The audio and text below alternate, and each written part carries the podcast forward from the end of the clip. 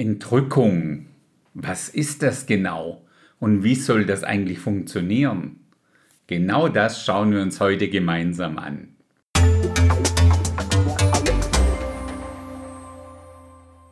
Das Wichtigste vielleicht zuerst, nämlich was die Entrückung nicht ist.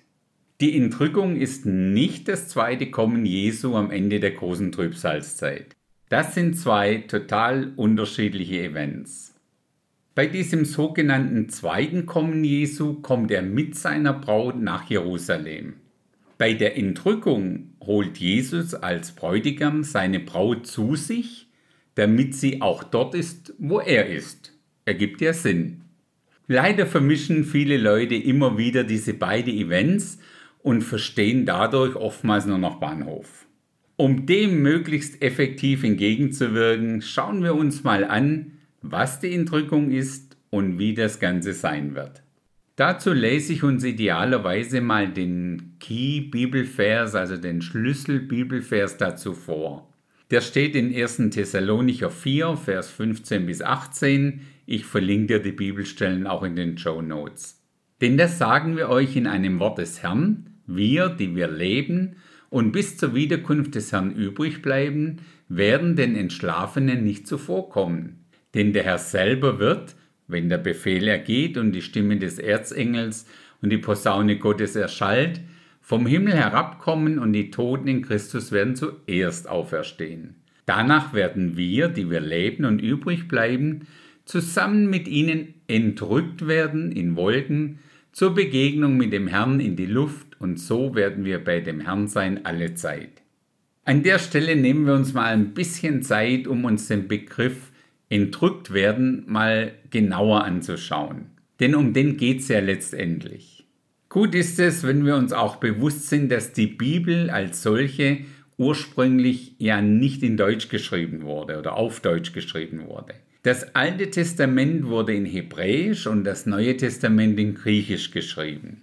Im Griechischen steht für den deutschen Begriff entrückt werden das Wort harpazo.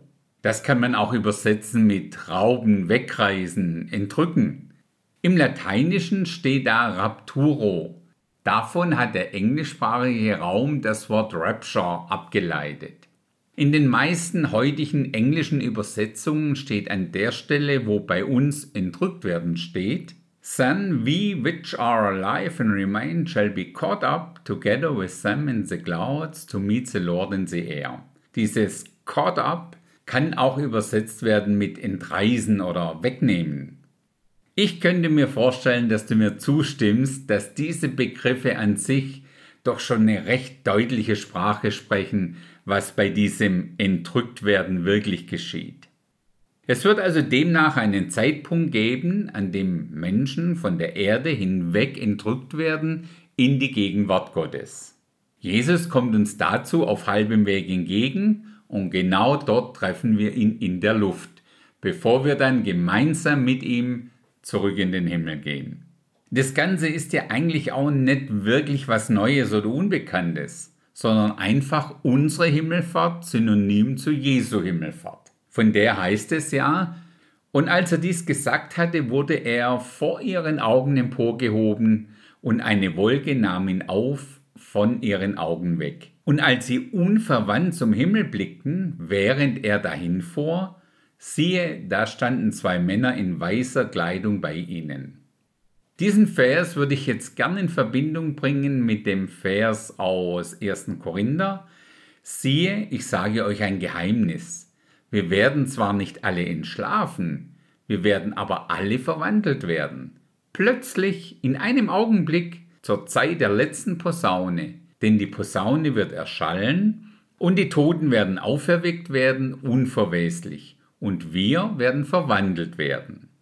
Also zum einen werden wir demnach plötzlich und augenblicklich verwandelt von dem sterblichen Körper in einen unsterblichen. Von der Erde hinweg entrückt werden wir, so wie ich das sehe, so wie bei Jesus seiner Himmelfahrt. Man wird dieses Event für eine Zeit beobachten können, genauso wie die Jünger unverwandt zum Himmel blickten, während er dahin fuhr. Genau so und nicht anders stelle ich mir die Entrückung vor. Wen betrifft das Ganze denn? Am ersten Pfingstfest wurde ja die Gemeinde Jesu begonnen, gegründet, gestartet oder wie du das auch immer bezeichnen möchtest. Und mit der Entrückung endet diese Zeit dann auch wieder. Alle Menschen, die jetzt innerhalb dieses Zeitfensters ihr Leben mit Gott in Ordnung gebracht haben, werden Teil dieses, ich nenne es hier mal liebevoll, Himmelfahrtskommando sein. Wann wird diese Entrückung denn sein? Hm, jetzt wird spannend. Laut Bibel weiß das niemand, absolut niemand, außer Gott der Vater.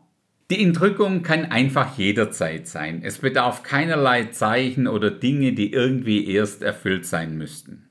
Die Entrückung wird meiner Meinung nach auf jeden Fall vor den sieben Jahren Trübsalzeit sein. Und ja, ich weiß, es gibt auch dazu andere Meinungen.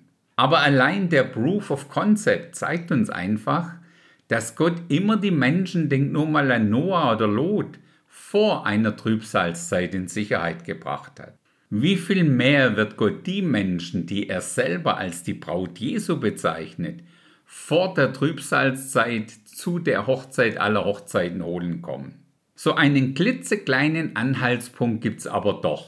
Für das andere Event, also das zweite Kommen Jesu auf diese Erde, dafür gibt es sehr wohl Zeichen und Dinge, die rund um dieses Event erfüllt sein müssen. Jesus kommt zum Beispiel am Ende der siebenjährigen Trübsalzeit. Also muss diese natürlich erstmal auch stattgefunden haben. Das bedeutet für uns, dass wenn wir sehen, dass sich die Zeichen für die zweite Wiederkunft Jesu immer mehr abzeichnen, dann wissen wir auch zwangsläufig, dass die Entrückung umso näher sein muss. Stell dir das einfach so vor. Wenn du im September in den Läden die ersten Lebkuchen siehst, dann weißt du, dass Weihnachten jetzt nicht mehr so weit weg ist. Automatisch weißt du aber auch, dass vorher noch der Black Friday oder der Nikolaustag kommt. Gott gibt dem Menschen mit der Entrückung hauptsächlich die Möglichkeit, vor der großen Trübsalzeit bewahrt zu bleiben. Die Aussage beruht auf dem Bibelvers aus Thessalonicher, da heißt es, Jesus, der uns errettet vor dem zukünftigen Zorn. Ein weiterer Punkt ist, dass bei der Entrückung die Menschen, die jetzt in dem Zeitfenster der Gemeinde entschlafen sind, also verstorben sind, ihren verwandelten Körper bekommen. Um dann auch genauso wie wir mit Geist, Seele und Leib komplett für immer bei dem Herrn zu sein. Sicher erinnerst du dich auch daran, dass Jesus zu seinen Jüngern gesagt hat, im Hause meines Vaters sind viele Wohnungen. Wenn nicht, ich hätte es euch gesagt. Ich gehe hin, um euch eine Stätte zu bereiten. Und wenn ich hingehe, um euch eine Stätte zu bereiten, so komme ich wieder und werde euch zu mir nehmen, damit auch ihr seid, wo ich bin. Die Entrückung ist also unsere VIP-Anreise zu diesen vorbereiteten Wohnungen. Das sind doch mal gute Nachrichten. In diesem Sinne, bis zum nächsten Mal.